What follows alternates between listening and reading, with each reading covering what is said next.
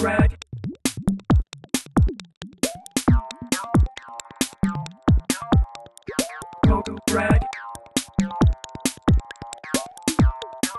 明けましておめでとうございます。もぐらぐラジオです。よろしくお願いしますよ。ろしくお願いします。そして、南平記です。ということで、イエーイ おき中です。太田です。はい。新年一発目のモグラグラジオなんですけど、今そうですね。日はちょっと、あの、まあ、モグラグのいろんなコンテンツを追いかけていただいている方にはご存知かと思うんですけど、モグラグラジオであり、はい。そして我々が2023年に1年をかけて通年で配信していたドキュメンタリー映像コンテンツ、はい。南平記の一環でもあるはい。今回の回ですけどもということでまあ何のこっちゃわからないと思うんでまずはね主役をお呼びしてお願いします。その辺の話をしていきたいと思います。ということで今月2024年1月のアーティストインタビューゲストは革命家の金子南平さんです。よろしくお願いしますご紹介に預かりました、えー革命家の金子南平と申します。よろしくお願いします。よろしくお願いします。こんな感じです。はいさあ早速よくわからない言葉がいっぱい そう飛び交ってるはい配信になってますけ聞きど、慣れてるようですけど、ねえ、なんか、私たちはね。あ、そうですね。いや、普通に革命家っていうのはあ聞くじゃないですか。あまあ確かにね革命家なの？っていう変な、ななんかちょっと、うん。まだいたんだみたいな。うん。感じもあるかもしれない、ね。この日本に。そうですね。はい。チェゲバラ以来の、そうですね。そうですね。ちょっとはい緩めのはい。ねパーマもはい。あのゲバラ感あり。そうですね。はい。ちょっと、はい、日本人離れした、この天然パーマを武器に。ということで今日はちょっとあの南平さんにお聞きし,、したい話がいっぱはいい、あるんで、お願いします。がまずははい。一応基本情報として、はい、えー金子南平さんのプロフィールを読ませていただきたいと。思います。はい、えー1968年神奈川県出身。はい、各命の家と書いて、家系ですね。家系です。革命家と呼びます、はい、そうです。えー2021年10年間担当したコミック雑誌ビッグコミック表紙担当を退任。はい、それを皮切りに作家への転向を決意する。はい、でまあ今まではねそのイラストレーターそうですね。されてたんですけど、はいまあ、それの一応過去のはい、プロフィールとしては2007年、はい。ファイティングオペラハッスルシリーズポスター、はい、2010年東京マラソンポスター、はい。2015年ソフトバンク白時計ラインスタンプシリーズあ、はい、そして2017年 JR スキースキーポスター、はい他はい。書籍映画イベントビジュアルを担当、はい多数担当多数ですね。やってました。はい、確かに。ということでございまして間違いないです。はい。まあ僕はこれ、あの、YouTube の方でも言いましたけど、僕はいがやっぱ記憶に残ってるので言うと、はいあの、あれですね、パーティ浅野忠信とパーティーセブンかですか？が出てたはいパーティーセブンっていう映画の、あれは驚きました。かっこよかったですね。はい。うん そうで、一昨年のあの、激怒でした。ああ、そうです。あ高橋さんの。吉木あさんの。と、あの、地獄でなぜああ、地獄でなぜ悪いの？ジャケとかですよね。うん星野源さん。そうです、そうです。とか、やっぱ映画のビジュアルとか間違いなくやあ。りますすしはね。ありがとうございます。で、まあ、南平さんのアトリエには去年1年通じて何回も行かせていただいたんですけど、はいはいまあ、これも南平さんやったんですね、みたいなのが結構ありがとうございます。あったりしましたけども、えっと、そんなですね、はい。南平さん、まあ今もちろん個展開催中で、そのアーティストインタビューをするんですけど、はい。あのーまあ去年1年間を通じて、モグラグ初の試みとしてですね、はい YouTube で、その一人のアーティストをはいドキュメンタリー形式で、はい。長期取材で追いかけるっていう、ことをしまして、はいまあ、それの番組名が南平記とはい。いうものなんですけどもいいタイトルですねはいはい。えー去年のそれこそ今頃ですね、はい。去年の1月の中旬ぐらいに、本本当に今頃 そう本当に今頃だそうですねちょうどですね。うんそうですちょうど1年前にですよね。はい全く全くそうですね。うんうん最初に南平さんのアトリエに行かせていただいて、はいはいはいはいはいそこから始まった、そうですね。ドキュメンタリーはいはいはい。えっ、と、配信では確か全14回ですかね、現そうです状。あ、そうですね。はいあの出してて、まあ、えー、ナンペさんのアトリエ紹介したり、はいまあ、名優、メンペの片割れでもある出原さんとの対談シリーズがあったり、あそうですね。バラエティに富んだ内容ですよね。そうですねはいはいはいはいまあその後半の最後の方とかはもう、あの古典の今回展示してる作品の制作風景とか、ね、そうですね。追い込み風はい景をね。そうですね。はいはい。もう自信のないところから、いろんなところを取っていただいて、はい。そう、だから、あの普段だったら、モグラグラジオって、そのアーティストの人となりとか、はい。この展示に込めた思いみたいなのを中心に聞くんですけど。あの割と何ペーキで聞いてるっていう、そうですね。割と散々いろんなことを、そそうですね。今回、どういう切り口でう、そうなんですよね。切っていただけるのかなっていうのもありますけど。で、ちょっと一個、もともと僕がややろうと思っやりたいなと思ってたこととして、はいあの、あの、何ペーキのその配信に、はい。いくつかコメントがついてましてですね。ああ、はいはい、ありがとうございます。これをまあ紹介しつつ、はい一つ質問があるんで、あ、ありますか、はいあ、それをきいよいよ来てくれましたか？はい、はい前に。はい。ちょっとしたいなと思うんで、まお願いしまあ、す。そうですね、できるだけ何ペーキではいしてない話を今回、モグラグああ、ラジオそれでがいいですね。することで、より、ああ、ぜひ、もうなんかこう多角的に、より、そそうですねはい幅が出て、はい、より楽しめる、そうですね、マルチコンテンツ。か革命家を丸裸みたいいいですね。いい、いい、いい、いいコピーですね。丸裸。いいですね。お願いします。向いてやってください。向いてやってくださな、い。しようかなとはい、思ってます。お願いします。で、まあ、YouTube のコメント欄のコメントのほとんどは、まあ、はい感想だったんで、はいはいはい。まあ、感想をまず、ちょっとざっと紹介します。嬉しい。お願いします。はい。まず、第1回、はいえー南平記第1回、始まりの始まりの回についたコうんメントで、うん。えーアカウント名、えー彫刻家吉田隆也さんから、あ、吉田さん。はい。これから1年、南平さんがどういった選択をしていくのか楽しみです。お最高の企画、ありがとうございます。おー、素晴らしい。ありがとうございます。素晴らしい。嬉しいですねはいありがとうございます嬉しいです。このあたりは、あの、太田さんの方から、あの、モグラグアカウントから返信もうんつけてますけどね。はい。で、えーもう一人、えーメンペのチューブさんから。おー。これまた、メンペのチューブさんちょっと説、わかんないな。メンペのチューブ誰だろうえーこれはなかなか聞けない話ですね。かなり正直に話していて、マジの金子南平がここにいる。出原さんだな。どうなっていくか楽しみです。あということで出原さんだと思います。メンペのまあちチューブから書いたような気がする。ちなみにこのメンペのチューブさんは、この、まあ、出原さんと南平さんがはいやってる配信チャンネルですね。そうです。あの、絶賛停止中ですけど、絶賛二度とやらなそうなページになってますけえ、ど。続かないんですか？あの、つやろうねって言ってる、言言ってる。やろうね はいやろう、やろうよって言ってるいや、楽しみにしてます、はい我々も行。きたいはい人がいるんだったら。たいです。はい。で、原さん次第。ないかな？じゃあ次、引き続きいきますね。はいはいえー第3回、えーこれまでの仕事についたコメントです。はいはいお願いしますえこちらはユーザー名、タイヤマンさんから、はこれはあの、モグラグラジオのはい。内でのオッティックビレディオっていうのを去年までやってた番組の。常連さんですね。へー、はいヘビーユーザー。ああ、そうなんだ。ありがとうございます、タイヤマンさん。ありがとうございます。お話すごく面白いな、えーつなぎもおしゃれだなっていう、はい、見ました、そのコメント、嬉しかったです。はいいですね。山下清町でいいですね。あ、いいですね。うんおにぎり食べたいな。はいはい。それもつけてくれたら完璧です。ありがとうございますはい、ありがとうございます。で、第5回、何を書くか何を書きたいかについたコメントです。はいはいはいはい。問題作ですよね。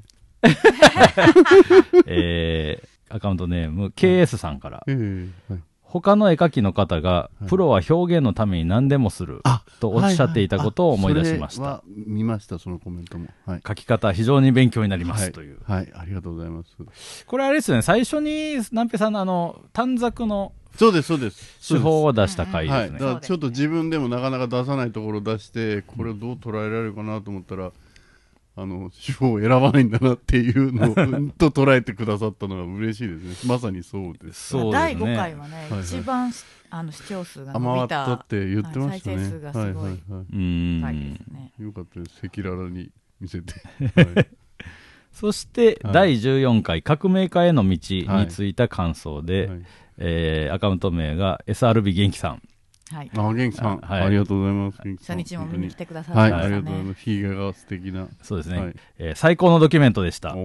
革命家誕生祭、楽しみにしていまあ、す。すいません。ありがとうございあます。りがとうございありがます。とうございま嬉す。しいです。嬉しいです。で、その中でですね、ちょっと飛ばしたんですけども、はい第13回くじけない心変化の回。はいはいはいはい。まあ最後に、あれですね、改めてこう、創作の模様を長尺で、んそう。ああ、はいそうですね。あれ自分で撮ったやつとかも。そうですそうです入れたやつですね。はいはいはい。回に、えっ、と、はい。質問が来てまして、はい。えータイヤマンさんからですね、アートやイラストと絵画の違いなど、作品を見る側にとってもはい。大変興味深い深いお話がいっぱいあり楽しく視聴させてもらってますあありがとうございます。次回最終回とのことではい残念ですと、うんで作家がこれまでと決別しうん。新しいことに挑戦していくという刺激的なうん。またワクワクするお話を聞かせていただきありがとうございます、ああ、こちらこそありがとうございます。そこで質問です、はい。南平さんご自身がはい。初めて絵を描いて生きていくと決めたきっかけや出来事などがあれば教えていただきたいです。ああ面白い質問です確かにね、で南平記を通じて私が勝手に抱いた緻密な作品からイメージする南平三像とはい。全く違った気さくで正直な人柄に心をつかまれましたう。わあ、掴んでしまいましたか。話しませんぞ。展示作品を見れることを楽しみにしていますという。ありがとうございます。はい。YouTube では、そのイラストレーターだった金子南平さんが、はいはいその、まあ、アート作品を作るはいにあたってのはい心の変化とかを聞いてたんで、そうですね。えっと、この質問では、それ以前ですね。そうですね。うんあの、ということになりますパッと思いついて、その質問に、うんバッチリかどうかわからないんですけど、ん。一応、きっかけ A でやろうとしたきっかけ、まあ、いくつかあるんですけど、はい。パッと思いついたのは、あの、以前僕、ゲーム会社にはいはいはいい。て、で、ドット絵を描いてた時期があるんですよ。で、うんその時はもう、まあ、いつか絵とか描きたいな、まあ、学生の頃から絵で食いたいみたいなのはあったんですけど、うんちょっとどっか雲をつかむような、はいはいはい。できるのかなみたいな、うん。とりあえずその あのゲーム会社に就職して、うん。あドット絵で食えんだったらいいやみたいな状態で、うんで自分で開発したゲームがあって、はい。でそのそのキャラクターとかを描いたんですよ、僕はそあのーゲームの、はいはいはいゲーム内の。で、はいはい。設定の人物像とかを割と割とリアルな写実な感じのドットを打ってた、はいはいはい。でその頃がちょっとリアルなまあ16色 ,16 色ぐらいなんですよ。ちょっと、はいはいハードは何だったんですか？それをあのアーケードゲームあですね、はいはいはいはいはそれが商品化しますと、い。うん。でポスターを発注しますと、はいはいはい。で出てきたポスターが、うん。クソ下手だったんですよ。で、はいはいはい。はい。僕が僕がステージとかキャラクターとか敵キャラも書いたりしてたの、もちろん僕だけじゃなくてそのチームリーダーがほとんど、はいはいはい。な何面かは自分で担当して、うん。でこの世界観ははい。キャラクターを含めてこう把握してたんですけど、うん。こう上がってきたその絵が結構なレベルでひどくてえこれで金取んの？みたいのがはいはいはい。ちょっとあって、俺これ絶対うまく描けるっていう自信があって、うんそれがちょっときっかけになってます。あその時は、はい。結局手直しで南平ないです。さんが書いたとかではなく？だって僕はイラストレーターでも何でもないし、その人発注した会社側が発注したイラストレーターはそれを出してきて、それが通ったわけで、でこんなクソなの？イラスうん。ト下手なやつがや仕事受けてんの？みたいな。だからいいの？あんまり言わないでください。そのポスターも探さないでネットに転がってるかもしれないから見ないで。タイトルは言わないでおき言わましょなういでも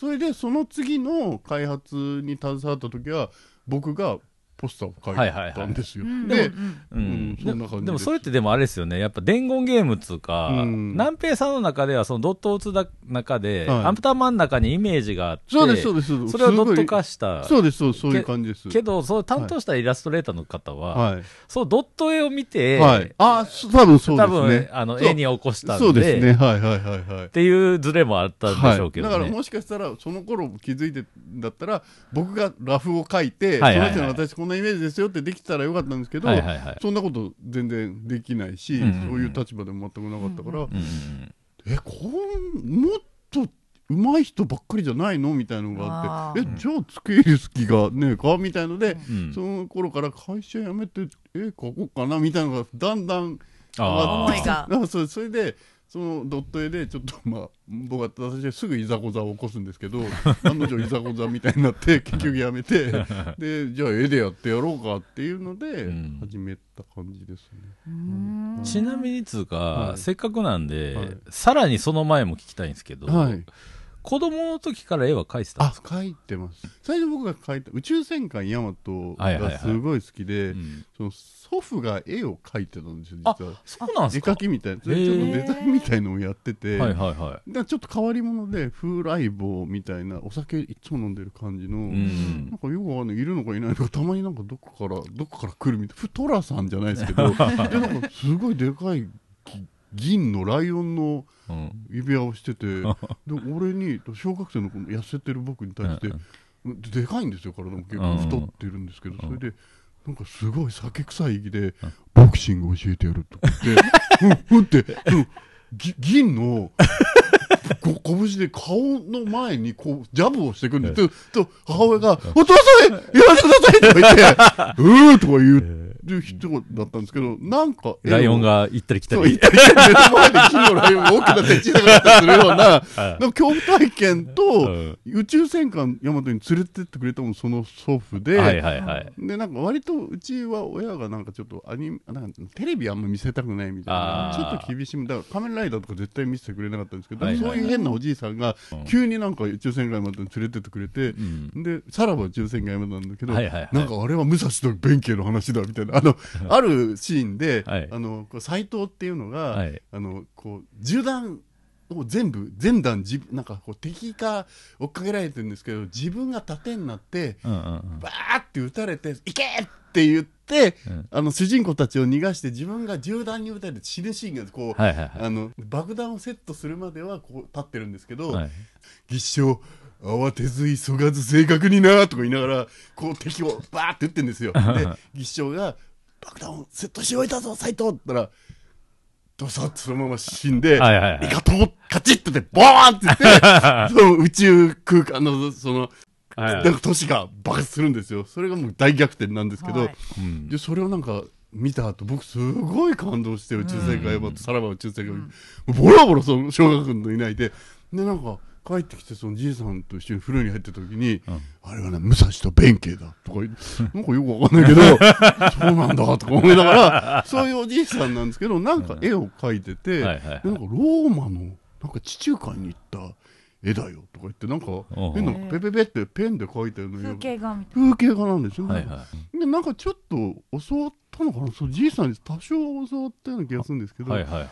それそれでそれで宇宙世界もすごい好きだから、うん。ね買ってほしかったんですよ超合金とか。でも買ってくれないんですよ親が、はいはいはい。じいさんはもうまたいなくなってるし、はいはい。それでどうしようでもあそうだ宇宙世界のこと書こうと思って、はいはい。書いてそれを切り取ってこんなちっちゃい宇宙戦艦本当に5センチくらいの宇宙戦艦のちっちゃいの書いて、な。はい。で自分のその食卓を宇宙と見立てて、はいはいはい。こうやって遊んであた感じ。ゆ指でそう。指でその動かして宇宙世界、ちっちゃい宇宙世界の 広い広大うんなテーブルをこう旅させるみたいな遊びをしてた。でだから、あ、そっか、なくても作れるんだ。自分で書けばいいんだ自分で書けばいいんだ。なくても自分で書けるじゃんみたいのがなる、ほどねで。超合金とかないときは、だから昔から欲しい超合金とか、なんか、そうですね、ちょっと自分で作ったりして、ブロックで作ってた時期とかもあったんですけど、はいはい。そこから絵を、なんか、はいはいはでそのあともう一つそのあのゆ有名人その、うんうん。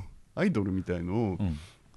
やっぱりその模写みたいなの始めるんですよ。ちょっあと大和ばっかりじゃなくて、うん。えー面白いなみたいになってそしたら、その時にあのボムっていうあ知ってます？あ、ありましたね。はいアイドル雑誌。本当にこんな、はいあのな中学生のちょっとしたエロエロが微妙に入ってる、はいでなんかそのはがきの投稿欄があってそのボムに。でなんか点描ですごいうまくアイドルを描く投稿をする人がいたんですよ。でえ点描なん描なんですよ。それでなんか多分その本当菊池桃子とか、うん。なんかアイドルものすごい上手に描いてて、なんか4コマなんですよ。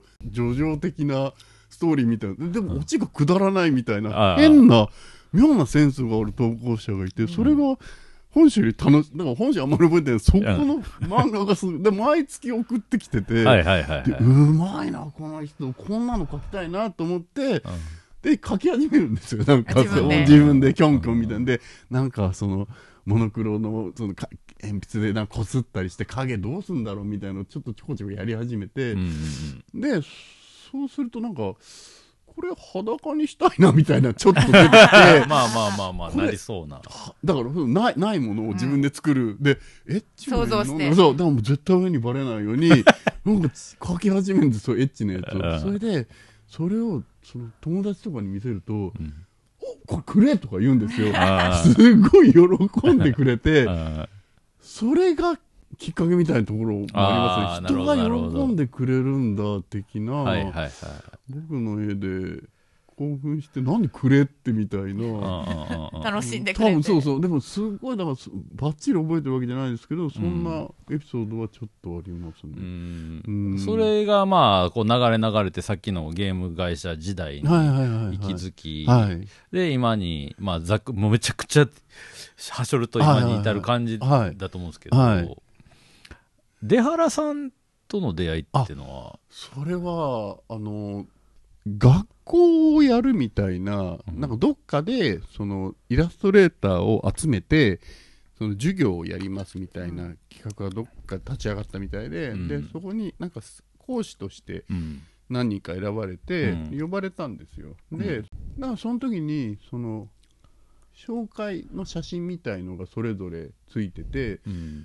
で僕その時からゲームが好きだったんですけどもちろんテレビゲームが、うん。いやそうあだからもうだからイラストレーターとなってしてやってますけど前の前職がゲーうム、んうんでそれからもまあゲーム全然好きでそしたらまあ、そのはい一環でね、ファミ通の、ああそうですファミ通の仕事がもちろんやってるもうそねそれの時期、もうちょっと過ぎたぐらいですけど、うんそしたらなんかなんかゲーセンでゲームやってたんですよ出原さんが。あ、はあは写真が。そうなんです写真が。あそれでそれで初めてあこの人ゲームやるんだみたいなのがちょっとあって、でそれで出原さんのことがちょっとだけ気になってどんなのやってんだろうと思ったら、なんか変なちょっとアメリカンフライドチキンムービーみたいなフライドなんかとにかくちょっとポップででうん。なんかナイキとかもやってたかな。でも、うん。え売れてんじゃんこの人みたいのがあってケンタッキーフライドムービー。そうですそうですなんか聞聞いた、そうです記憶の片隅がで急に出てきましたわ。でいろんな人がいた中でとにかくちょっと出原さんだけなんとなく気になったんですよ、はいはいはいそれで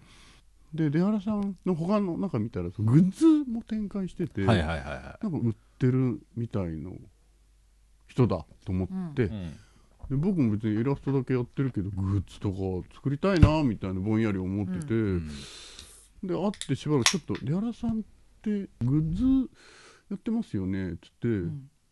あのいあれあれ儲かるんですか？っ て聞いたんですよ。そしたら初対面なんだって教えるわけないでしょって。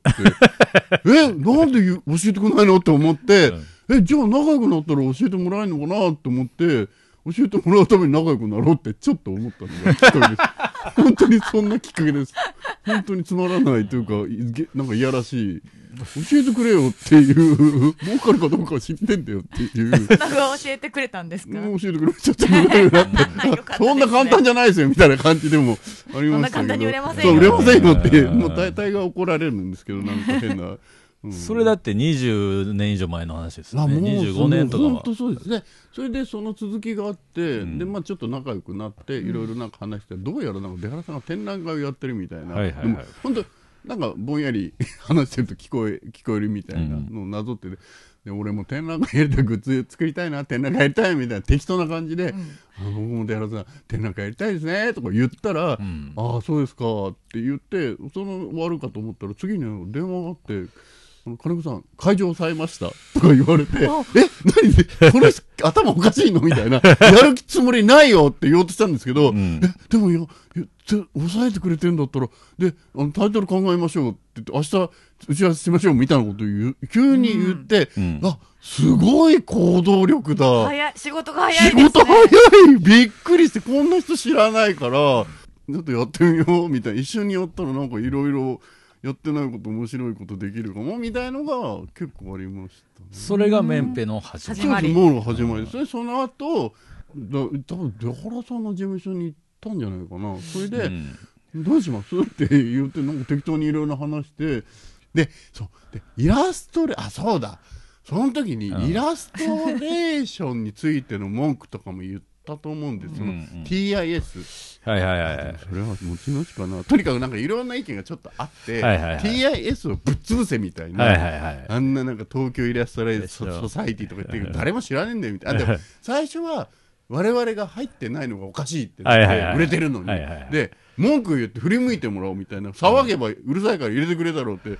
もう悪口言ったらごめんなさい、ちょっとうるさいからこっち来なさいよって言って入れてくれるはずだって。そしたら我々もそうだ。文句言うために組合作ろうっつって、うん。東京、東京ソサイティだから東京メンズペインターだうんって、メンペだって言い 始めて騒ごうとしたんです頭文字じゃなくて、うん。あの、うん。カタカナで、ま あ、そうですね。カタカナでメンペメンペ。それでもあの、そん、それ、メンペの初初期の活動を、はい。すげえ皮肉かもしれないですけど、はい。イラストレーションっていう雑誌で紹介されませんでした？そうなんです。いや、連載をもらったんですよ。あの、ほそそれを、はい。大学生の俺は読んでました。そうなんですよね。あれ、だから、メンチョっていう う、んメンペのチョイス、だから我々はチョイスにもあんまり選ばれないから、チョイスの審査員とかやりたいのに、んだからもうここで、チョイスを作ろうっつって、メンペのチョイスだからメンチョだっつって、こんなついる痛いやつ、痛いやつみたいな名前つけて、意外と、送ってきてくれる人がちょっと困りましたね。えやめて、あの、本番の方に送ってみたいな。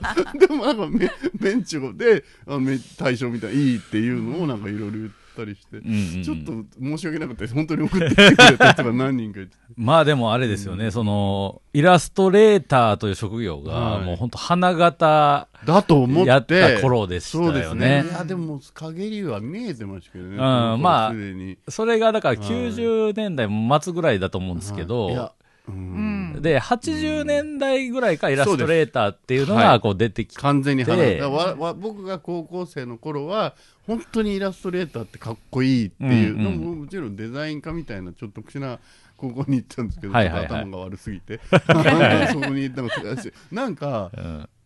その時にその面表やってた時うに、ん。実は「才蔵」っていう雑誌で僕連載はい。撮るんですけど、うん。それも最初に企画としてその僕が絵描いてたんですよ結構才蔵で。で面表もやってたからちょっと才蔵のディレクターの人みたいに無理やりちょっと面ペっていうのをやってるんで、なんかやらせてくださいって売り込んだら、うん。意外と面白そうだっていう風になって、はいはいはいはいでこっちからの企画として、うん。TIS と戦いたいんですみたいな話をして、TIS の誰か誰かに因縁ふっかけて一人ずつ倒していく企画がいいですみたいな、あの100人勝負で、100人組手じゃないですよ、けどみたいなことを、うんこう、TS と戦ったら面白いだろうってこう言ったら、うんいや、そんで、TS 全日本の人知らないです。なんか、TS そんな有名じゃないです。あの、だったら片岡鶴太郎とかにしてくださいみたいな。ああの、本当に、だから本当あの、奈良義友とかにしてくださいみたいな。みんなが知ってる。みんなが知ってる。え、その時に初めて、え、TIS って我々が思ったような、巨大な組織、みんなが知ってる組織じゃないんだ、みたいので、で、結果的に TIS から、入って、入って、入っていいですよって来るんです、はがきが。はい。それを出原さん来たってって電話で、うん。来たって出原さんで来たから、一層にするゴミ箱に捨てましょうっつって、電話で捨てた。記憶が電話しながらゴミ箱に TIS の案内を捨てた記憶が TIS に対する愛憎がすごい。あ 好きだっただけにうん。でどんどん TIS だから最初僕が高校生の頃 TIS が出してたイラストレーションファ年間イラストレーションファイル、いい。今もありますね。そうですそうです、んん。こんな熱くなっちゃったバーみたいな、うんうんうんうん。あのでそれは年間イラストレーションファイルは300人ぐらいだったんですよ。本当に。それで、もちろん僕らが好きだったその山口あれさん乗ってたかな。その TIS のうん。メンバーが中心となって、うん。もう本当に選ばれし人うん、そうですね。そ。のうん。イラストイラストレーションに乗りたいっていう年間イラストレーションファイルにうん。乗ったら、いや、あそうですね。認められた。なそう認められたっていうのがあって、うん。で結果的に乗ったりするんですけど、うんでもその時はなんか年間3万円払ってくださいみたいな。それはその当時はなかったんです。そんなお金を払ってで向こうから乗せてくださいっていうものが、うんうんうん。いつの間にかお金を払ってくださいになってどんどん年間ファイルが厚くなっていくんであすよ。そうなんですか。で最初に上下巻ことが分かれて 1000, 1000ページ1000ページみたいになって、うん。誰がこんなもん見んだよみたいな、うんうんうん金を3万円を徴収したいがために、だよく知らねえイラストレーションを載せるんじゃないよみたいな怒りにだんだん変わってって文句とか言うんですけどそんなこと知らないですよね向こうは、でなんか意見を書いてくださいなんか載せすぎですよみたいなことを意見として投げたりするんですけど、うん。なんか途中からバカバカしくてもういいや載せなくなったっていう経緯とか。ああ、なるほどだからね。出原さんとはその辺の意見も割とあって、うん。おお好きだからこそ、うん。なんだよっていうのが、うん。でも逆に言うとあれですよね、それだけそのイラストレーションっていう仕事、イラストレーターっていう仕事が、うん。まあ、成立してて、はい。まあ、いわゆる業界的な、業界誌みたいなものも、はい。まあ、そんなむちゃくちゃな、今考えたらありえへんようなことでも、まあ、はい。成り立ってた時代があった。です。だから本当わけでにすよね。このまことしやかに言われたのがビールと車のうん。広告やれば家が建つって、うん。僕ビールも車もやってるんですけど絶対建たない。もうその頃建つわけがないようなギャランティーでした、はいはいはいはい。なんだあの伝説はみたいうん。な、うん。なんごいですね知恵度早いこと書いたけど、うん。届かないよそんな時代じゃないんだみたいな、うん。3000届かないんだギリギリかと思ったみたいなところで倒れたのが何回かありましたね、うん。でもその頃はでも明らかに、やっぱり、まあ、南平さんと出原さんの時代ですら、はい。明らかに日本でははい。間違いなく、あの、絵画っていうか、はい絵の表現で言うと、はいアートなんかより全然ポップやったし、そのはい影響力とか結構やっぱり、今、数年前に90年代リバイバルみたいなのあった時とかも、はいはいこれスージーさんやんみたいな人人結構出たりとかもしてるぐらいのもんだったと思うんですけどね。もう一つあったのは完全に住み分けがされてたんですよ、はいはいはい漫画はい。イラスト、うんアート、んでイラストのところには全然漫画は入ってきてなかった、うんところがうん途中から漫画アートみたいな、うんそ本当に江口さんに代表されるような、うん、そうですね。そう江口さんがイラストレーションの関東になった時僕はげ怒ったんですよ。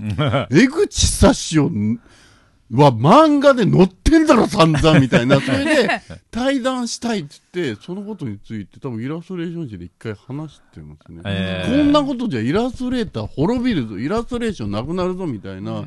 漫画は漫画で活躍しろよこじゃうん。脅威なんですよ、もはや、うん。だからみんな知ってるじゃんもう、うん。それは使うよ。それはみんないいって言うよ。だってイラストレーションはそこじゃないじゃん。だから、なんかそうあとアニメーションの1枚だから連続するからあの絵なのに、うんあの絵を1枚で使わないでよっていう辛さ。あれはついっぱい描かなきゃいけないから簡略化されて鼻とか目とか、あの人手がパッと描けるようなものなんで、うん。それとイラストレーションを一緒にするんじゃないみたいなすごいそのジレンマというか、ん。あれが来たら負けるに決まってんじゃんみたいな。の がみんな自分の土壌でやってよ。そうそう、やってよ。そこあんじゃん。なんでここでこう来るのっていう危機感とい、もうい、苛立ちと怒りみたいのが、もう本当にある時期あって、で、負けない負けれないんだよ我々はみたいなんで、鈴木さんが、はい。なんか飲んだ時に、鈴木清さんね。鈴木恭一さんが、鈴木恭一さんかな？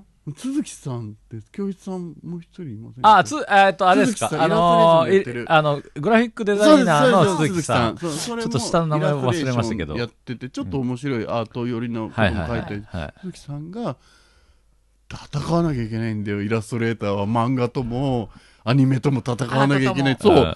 でももうとにかく全部とそのあらゆるメディアん。の、戦わなきゃいけないみたいな。その当時もうまだまだ戦わなきゃいけないっていう思想があって、うん。まあそうだ、そうだ、そうだって言ってたんですけど、あっという間にもううち、もう、うわーって入ってきて、もう跡形もなく、うんその僕のしてイラストレーションは跡形もなくなった。みんなアニメーションになって。だから、イラストレーションって言葉自体が、うんもはやアニメーションの設定みたいな絵なんですよ。そうですね。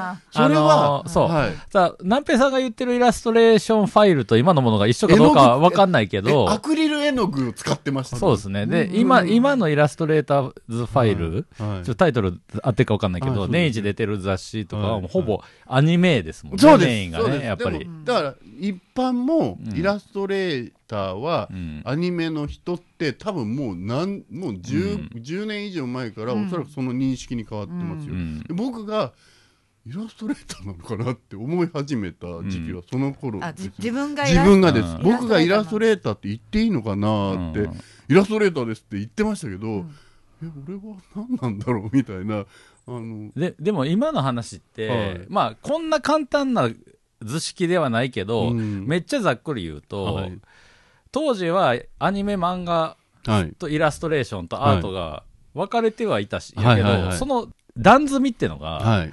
アニメ漫画が上なんですよ、一番上。真ん中がイラストで、一番下がアートやったんですよ。ああなるほどね、でだから、このアニメ漫画の人らがイラストに来た時に、はい。負けてられへんって思ったのは、はい。こっちの方が脅威やからそうです。まさにそうです。力が強かったから。まさにそうです。で、それが、い一段目がドンって落ちたじゃないですか。なるほどなるほど。でイラストになったでしょ。で、今、このイラスト、漫画アニメが混ざったイラストが ドンってアートに、それ全部混ざって全部混ざったんですよね。ぐしゃってなりましたよね。うんドン、ンドン、ドンってなっ。たんですよ。まさにそうです。まさにそういう状態ですよ。うんで、なんかカオスっていうか。そうそうそうそううんだから、何でもイラストやし、何でもアートやし、あはいはいはいはいはい。ってことに今はいはいはいなってる時代だと思うんですよねあ。なるほど、なるほど。確かにそういうよく言えば垣根がなくなった。でも全くそうですね。全くそうだと思そうやね。まあ、うん。その、見る側が、うん。まあ、もちろん、捉え方の自由度が高まったんやけど、うん。でも逆にこれがアートなのかどうかっていうのを、うん。完全に見る側がちゃんとわからないとあかんっていう難しい時代にもなってて、なんか変な話、戻戻今回のに戻るような形ですけど、そういう意味では私は今回アートってなんだろうがそうですよね。まずあうんる展示にはなっている感じです。しかもししかもはい、はい、あ本当ですか？しかも、ちょっと複雑なのが、うん、南平さんのあの、写実のペイントって、はいイラストレーションの中では、アートっぽい、絵画っぽい描き方やから、はい。イラストレーターの中で目立ってたっていうのがああ。確かにそうですね、うん。そうですそうですそうです。だからそもそもが俺がやってるのがイラストなのかっていうのもちょっとと最初から怪しいみたいな、だだけど、はいはい。その垣根があった頃ほど、うんその特殊性が多分、際立ったんですよね。ああはいはいで、これが段が崩れた時に、確かにリアルイラストレーションって割とほらあのジュースのパッケージとか、うんなんかだから僕はハイパーイラストレーターではないんだけど、うん。はい。なんかイラストだから本当ちょっとそういう意味では往来はい。森さんとか、ちょっととその辺なんかうん。あんまりこういっぱいいないような、うん。うまい感じだけ絵画のような感じだけど、ん。なんかイラストまよりみたいなまああえて言うといな。いわゆる職業画家というか、なあそうですね。そうです、うん。だから往来さんはなんかそのやってる時に俺は画家になれなかったみたいなことがかなり嘆いてたうん。みたいなんですけど、僕はそんな悲壮感はなかったんですけど、うん。まあだから人時代違ったらもしかしたらそういう画家になりなかった何かそういうものみたいな扱いなのかなっていう気はしますけど、だから結構、その、南平さんがこうアートにはい。打って出る時のはい。難しさがそこにはあったんだろうなと思ってて要するにメタだったんですよ。うん。イラストレーター界では、うん南平さんの画風は。でもそれがベタとして受けはいはい提供しないといけなくなっちゃった。アートで、うん。いわゆるもうすげえ古典的なペイントのようなうん。手法を見せるときってなったときうに、ん。やっぱその、現代美術としてのコンセプト立てやったりとか、うん。その今この作風で南平さんがアートピースを作る意味みたいなことが、多分普通の絵描きより多うん分考える必要があったんだろうなっていう。そうですね、そうですね。で、それを、あ、まあ、なんていうか、南平期を通じて、はい。その、ちょっとずつこう、明らかになっていくはい過。程が、まあ、見せれたんじゃないかなと思ってるんですけど、ね。実際、その、なんでしょうね、その、まあ、南平期は、もうカメラを回してから一緒に喋ってたじゃないですか。でも、その、まあ、この1年、はい。この今回のオギャアートに至るまでの間に、南平さんの中で、その、改めてこう、アートって、はいな、な、どういうもんかっていう、いや、だから、これ、重複しちゃうのかわかんないですけど、うん。結局、アイデアというか、うん。なんか、なんだろうな、びっくりって、はいはいはい。だから、そこまでびっくりができたかどうかって、ちょっと怪しい部分はあるんですけど、もっとびっくりする、うん。だから、何回か言ってるんですけど、はい。こう制作してる時は、これは、例えば、あの、て静止画の、この、そのもう従来もうどど何枚書かれてきたんだっていうような、うん。この静止画あるじゃないですか、はい。こう生物が。です、はい。ごめんなさい。生物画例えばその果物があって、うん。こうなんかレンガがあってなんかブドウがあってみたいな、そうすごい古典的な生物画うん。で止まってるものとしての生物画に、うん。アイコンとして、あの、静止画、静止ボタンみたいな、はいはい。一時停止ボタンを真ん中に書くことによって、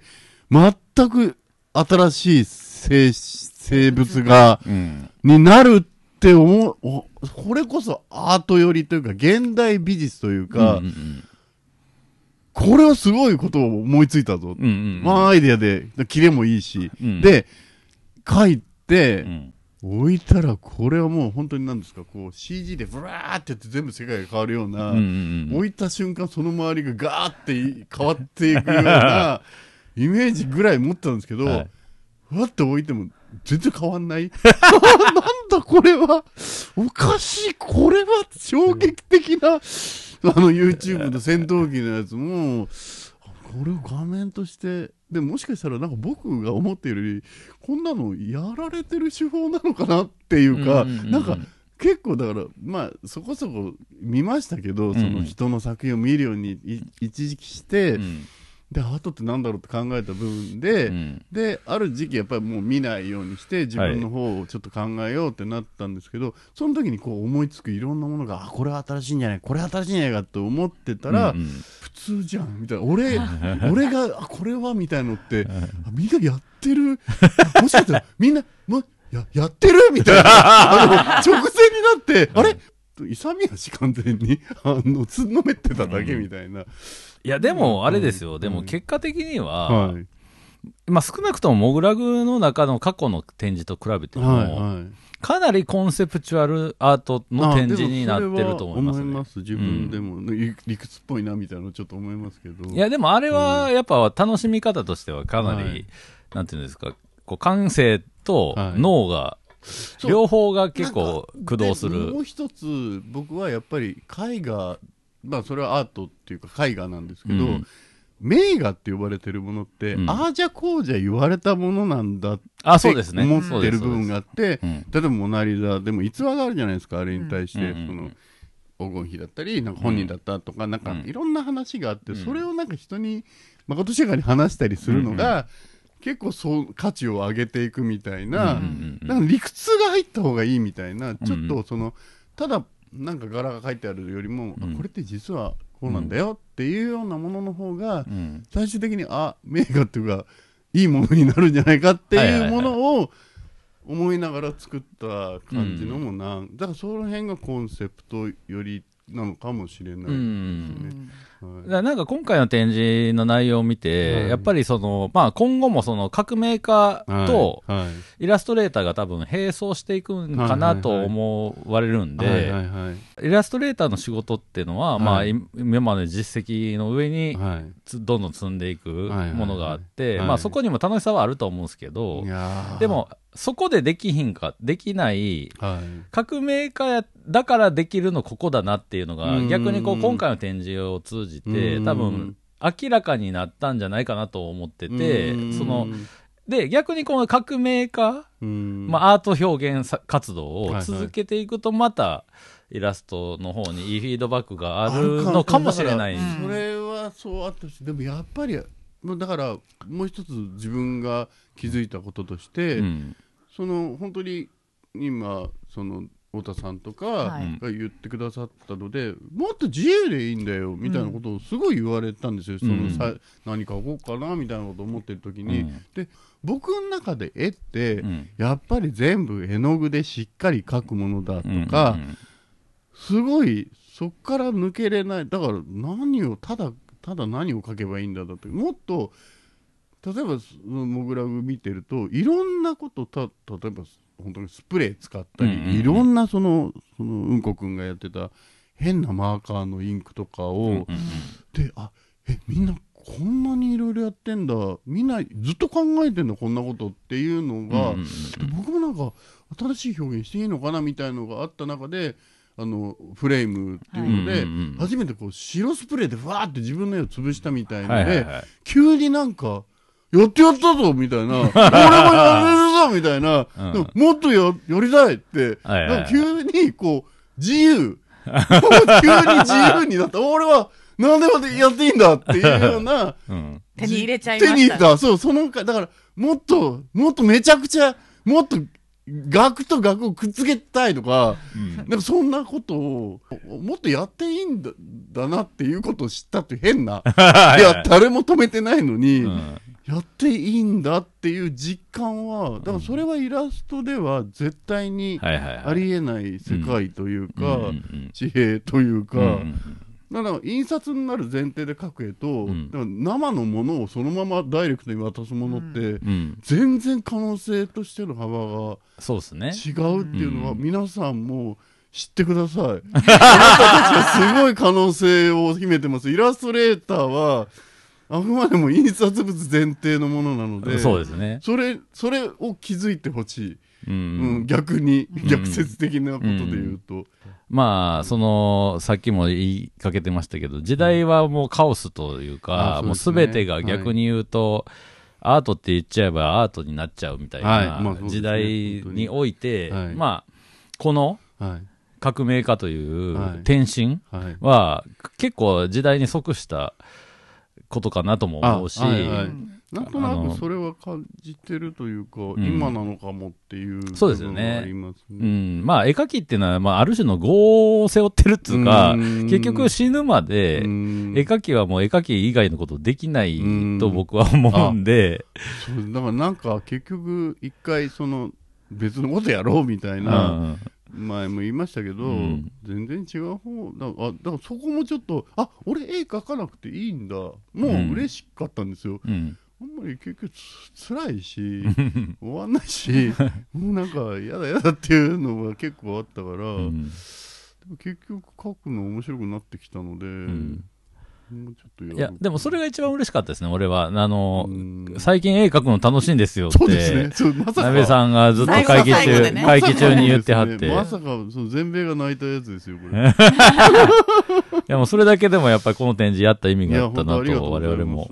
うん、ということで、ちょっとまあ話尽きないんですけどすいません。も、長々といやいやいやいやまあちょっとじゃあいろいろとまだ開催しているので。そうですね。だからこれから見に来る人とかに、ねちょっと一言メッセージを最後にいただいて。あえー、不詳私革命家金子南平ですけども、うん。いろいろなことにこの年で本当にだからあのセンスとか完全に古いと思うんです、で新しい人とかに比べたらおそらくいろんなところがぼやけててもう死にかけなんですけど なんかある人がなある人っていうか割と何人かに南平さんは強くてニューゲームって言われたああ、なるほど。なるほどで。2周目で割と強い武器を持ってるらしいっていうことをうーん飲み込みつつどう戦おうかなっていうところなので、うん。ちょっと2周目面白いもうちょっと可能性広げてなるべく見たことないものを作りたいとは思ってます。うん。かなですね。って感じですね。はいはい、すみません。ありがとうございますはい、でありがとうございます。そう。で、あの、南平記の方では、はいまあ、このラジオをもって、南平記の最終回になりますと言ったんですけども、実はこの続きがありますというのを、エンディングのはい告知の方でさせていただきたいと思います。あ、はいということで、ひとまず締めますね。あ、はいというこ。とで、今月のアーティストインタビューゲストは、革命家の金子南平さんでした。はい、ありがとうありがとうございますみんなで革命家って呼んでください。わ忘れちゃいます。はい、お願いします。エンディングです。はい。ということで、まあ、いろいろちょっと新たなね、お知らせがあるんで、まずは展覧会のインフォメーションを太田さんの方からお願いします。はい。金子南平個展、おぎゃーと革命家爆誕の巻開催中です。はい。えー会期は28 1月28日日曜日までとなっております。営業時間は13時から20時、月曜日が定休日ですのでご注意ください。はい。ということで、まあ、あの、南平さん自身は、えっと、毎週末、在労してくれるとのことなんですけども、えっと、急遽ちょっと決まった企画がありまして、そうですね。金子南平、出原幸則トークショー、はい。南平記ウォッチパーティーを開催いたします。はい。えっと1月21日日曜日19時から21時で開催いたします、はい参加費は1000円、えー予約制で定員が25名となっております、えー、info アットマークモグラグドットコムの方にお名前とご連絡先を明記の上ご応募くださいはい。ということで、まあ、トークショーを急遽開催することになったんですけど、内容が、まあ、本編でも散々言いましたけど、南平記という YouTube ドキュメンタリー番組を、まあ、南平さんと出原さんと一緒に、まあ、振り返りつつ、ねトークをする回なんですけど、一応ですね、予定ではですけど、あのー本当はこのラジオで、はい皆さんのコメントを読み上げて、何ページ終了っていう、する予定、するはずだったんですけど、あのー一緒にやってた、あのークルーがですね、はい。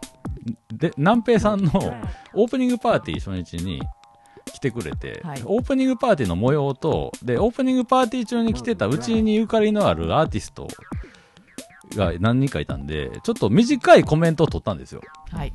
で、それをこのトークショーの最後に会場であ。お見せします、しようと思ってます。はい。で、後日 YouTube 配信もするんですけど、はい。まあ最新でというか。で、南平さん自身はこのインタビューの内容全く知らないんで、そうですね。うん。だからちょっとあの、これのリアクションもちょっとなんか、あの、トークショーでは楽しんでいただけるんじゃないかなという、うんちょっと思考を考えてますんで、ぜひお時間ある方は21日でしたっけ、はい日曜日7時からモグラグに来ていただけると見れます。ということでご予約お待ちしておりますはい、よろしくお願いします。っていう感じですかね。はい来週は、あの、毎年恒例の映画ランキングを、え映画ランキングの方には、新レギュラーとして出原さんが ね参加してるん、さ、さ、してくれてるんで、まあ、こちらもお楽しみにしていただけたらなと思います。ということで、モグラグラジオボリューム446でした。ありがとうございました。ありがとうございました。